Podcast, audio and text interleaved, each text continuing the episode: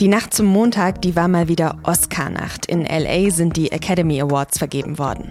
Der Science-Fiction-Film Everything Everywhere All at Once hat dabei ziemlich abgeräumt, aber auch der deutsche Film Im Westen nichts Neues hat Geschichte geschrieben. Über all das habe ich mit dem SZ-Filmexperten Tobias Kniebe gesprochen. Sie hören auf den Punkt, den Nachrichtenpodcast der Süddeutschen Zeitung. Ich bin Tami Holderried, ich freue mich, dass Sie zuhören.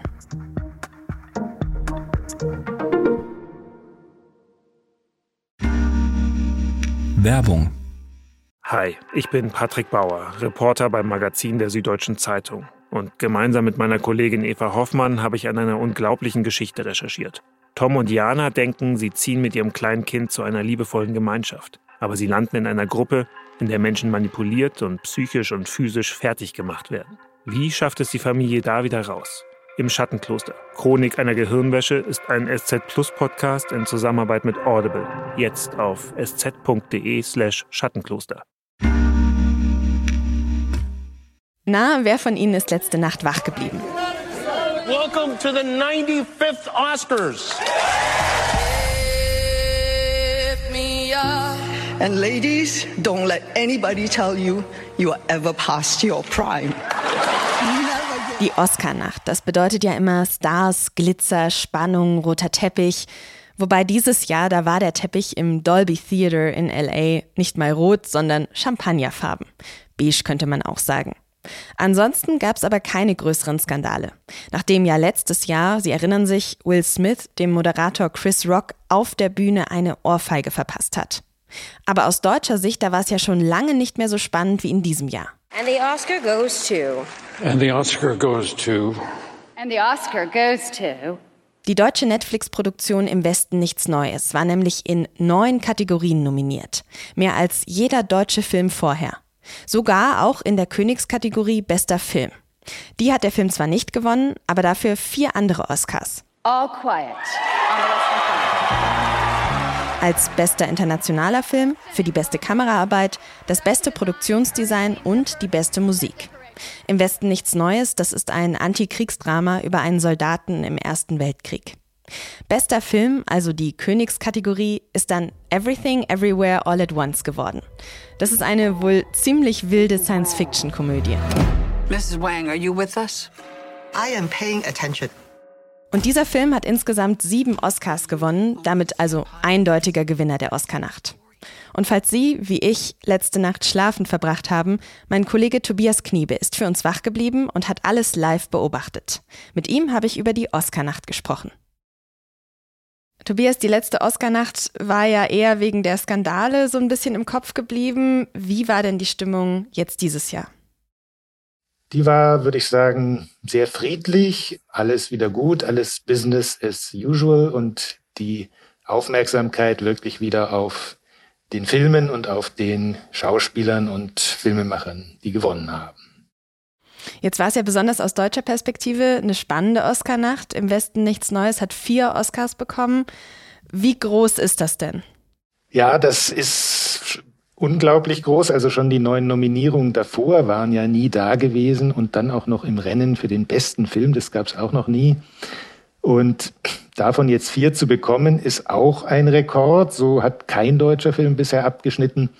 Auch wenn jetzt, sage ich mal, der ganz große Überraschungssieg so aus dem Stand auch noch bester Film hat jetzt nicht geklappt, aber ich glaube, die Deutschen können unglaublich zufrieden sein.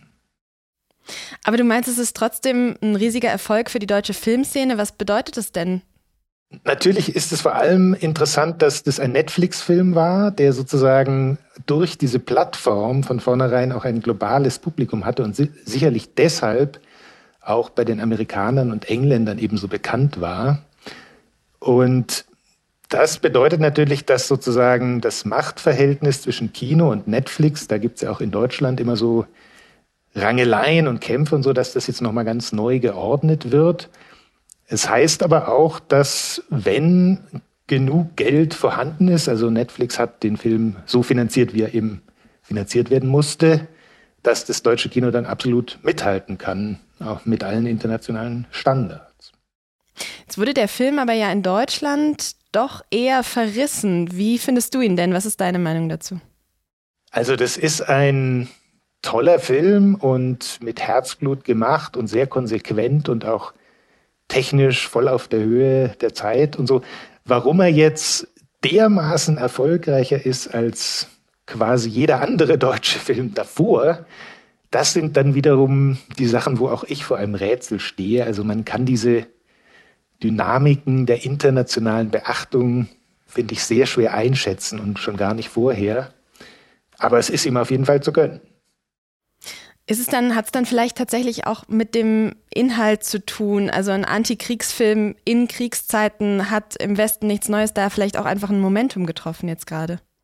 Ja, ganz sicher, weil gerade der Krieg im Moment in der Ukraine nähert sich ja doch wieder sehr den Verhältnissen im Ersten Weltkrieg an, also mit diesen Schützengräben und diesen unglaublich hohen menschlichen Verlusten an Soldaten und so. Also das ist ja alles, als wäre seitdem fast keine Zeit vergangen. Und das konnten die Filmemacher natürlich nicht voraussehen, aber das hat sicherlich zu der Wucht auch der internationalen Beachtung beigetragen. Wie politisch waren denn die Oscars dieses Jahr insgesamt? Was würdest du sagen? Ja, dieser Aspekt spielte natürlich rein, wenn auch eher indirekt. Und dann wurde auch noch die Doku Nawalny ausgezeichnet über den russischen Dissidenten Alexei Nawalny, der von Putin gerade eingesperrt ist. Und da waren seine Frau und seine Tochter da und die haben auch schon nochmal deutliche Worte gefunden, dass er befreit werden muss und Russland eben gleich mit. Das war ein starker politischer Moment, aber dann auch eigentlich der einzige in dieser Klarheit. Mhm. Dann müssen wir jetzt auf jeden Fall aber auch noch über den großen Gewinner der Oscar-Nacht sprechen, und zwar über den Film Everything, Everywhere, All at Once. Was ist das denn für ein Film? Ich muss zugeben, ich habe den noch nicht gesehen. Das ist ein ziemlich irrer Trip, den es so auch noch nie gab. Auch daher, glaube ich, ein Großteil des Erfolgs. Also praktisch ein Martial Arts Kampffilm, aber mit eher älteren Helden. Also eine etwa 60-jährige Besitzerin eines Waschsalons ist die Hauptfigur, die auch um ihr Leben kämpft, aber nicht nur in der einen Welt, wo sie ihren Waschsalon hat, sondern in ganz verschiedenen Multiversen, durch die der Film wild hin und her springt und wo sie je, jedes Mal ein anderes Leben lebt, was sie gehabt haben könnte. Also es ist auch eine Meditation darüber, welches Leben man gelebt hat und welche anderen Möglichkeiten man vielleicht nicht ähm, ergriffen hat. Und äh, für dich zu Recht bester Film geworden? Naja, er ist nicht jedermanns Sache. Ich fand ihn auch ein bisschen sehr hektisch teilweise. Aber gleichzeitig hat er so eine Verrücktheit in einzelnen Einfällen und Szenen und auch generell einen unglaublich tollen Team Spirit, so dass man ihm es durchaus absolut gönnen kann, dass er da gewonnen hat. Jetzt hast du gerade schon die Hauptfigur beschrieben. Die ist äh, gespielt von Michelle Yeoh. Sie hat als erste asiatische Frau überhaupt diesen Oscar als beste Schauspielerin gewonnen. Kann man das auch so verstehen, dass die Oscars ja jetzt tatsächlich diverser werden, nachdem es genau daran ja viel Kritik gab in den letzten Jahren? Ich denke, das bewegt sich auf jeden Fall in diese Richtung, aber vielleicht nicht nur diverser, das auch. Ähm, aber einer der Schöpfer dieses Films hat die Grundidee mal so geschrieben, was wäre, wenn ich meine Mutter in den Film The Matrix packe. Also es ist dann nicht nur diverser, sondern auch Frauen und auch ältere Frauen kriegen da sozusagen auf einmal Rollen, die sie bisher nie hatten und die sich auch niemand bisher vorstellen konnte. Und wie wichtig ist es für die Filmindustrie, dass sie sich eben auch in diese Richtung weiterentwickelt quasi? Naja, es ist, glaube ich, die Zukunft, weil auch dort, wie man jetzt sieht, halt die Überraschungen herkommen und dann auch die großen Siege. Einfach, also es ging ja immer in der Filmgeschichte darum, auch mal Dinge zu machen, die es noch nicht gab. Und da waren tatsächlich die größten Erfolge dann auch zu holen, die sozusagen aus dem Nichts kamen und mit denen keiner so gerechnet hatte. Oder wo sogar viele noch gesagt haben, das ist zu verrückt, das wird nie funktionieren. Aber dann funktioniert es eben doch. Und diese Geschichte schreibt Hollywood jetzt weiter. Jetzt sind viele große Filme ja aber am Ende natürlich auch leer ausgegangen. Tar, Banshees, Fabelmans, Elvis. Gibt es einen davon, wo du sagst, boah, dem hätte ich es jetzt wirklich nochmal richtig gegönnt, doch was zu gewinnen? Oder da war es jetzt vielleicht doch ein bisschen unfair, dass, dass der leer ausgegangen ist? Na klar, so ist es immer. Also Tar fand ich meisterhaft, Banshees of Inisherin auch. Und viele davon, würde ich sagen, waren sozusagen in ihren Themen auch noch deutlich komplexer als jetzt Everything Everywhere. Und wenn man, wie ich, so professionell ins Kino geht, dann freut man sich natürlich darüber besonders, wenn Filme so, sag ich mal, Figuren zeigen, die zwischen Gut und Böse völlig zerrissen sind oder zwei Freunde, die sich auseinander entwickeln und bekriegen und sie wissen eigentlich gar nicht warum.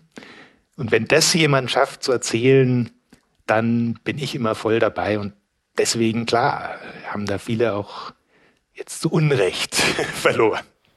Okay, auf jeden Fall also eine Empfehlung von dir, sich noch Tar und Banshees anzuschauen. Fablemans auch übrigens. Fablemans ist Spielberg in ganz großer Form und so persönlich wie noch nie. Also auch echte Empfehlung.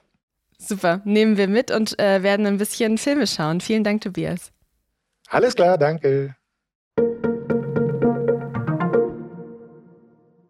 Wochenlang wurde darüber spekuliert. Jetzt hat Galeria Karstadt Kaufhof bekannt gegeben, wie viele weitere Filialen sie nach der Insolvenz 2020 schließen wollen. 52 sind es, die zumachen sollen. Zuletzt gab es ja noch 129 Filialen in fast 100 deutschen Städten. Galeria will auch mehr als 5000 der insgesamt noch mehr als 17.000 Arbeitsplätze abbauen. Und das betrifft Arbeitnehmende in den Filialen, aber auch in der Zentrale in Essen. Zwei Tage nachdem die kalifornische Silicon Valley Bank pleite gegangen ist, versuchen die US-Behörden jetzt, Anlegerinnen und Anleger zu beruhigen. Sämtliche Einlagen sollen geschützt werden. Das haben die US-Notenbank Fed, der Einlagensicherungsfonds FDIC und das US-amerikanische Finanzministerium zusammen mitgeteilt. In Deutschland hat die Finanzaufsicht BaFin währenddessen die deutsche Zweigstelle der Bank geschlossen. Die Vermögenswerte sollen in einem geordneten Verfahren gesichert werden. Außerdem berät der Krisenstab der Bundesbank am Montag über die möglichen Auswirkungen der Pleite. Die Silicon Valley Bank war auf die Finanzierung von Technologiefirmen spezialisiert und ihre Pleite ist der größte Kollaps eines Geldhauses seit der Finanzkrise 2008. Deswegen haben sich am Wochenende viele Menschen weltweit Sorgen gemacht vor weiteren Zusammenbrüchen. Die Bundesregierung hat aber betont, dass die Lage nicht mit der von 2008 vergleichbar sei.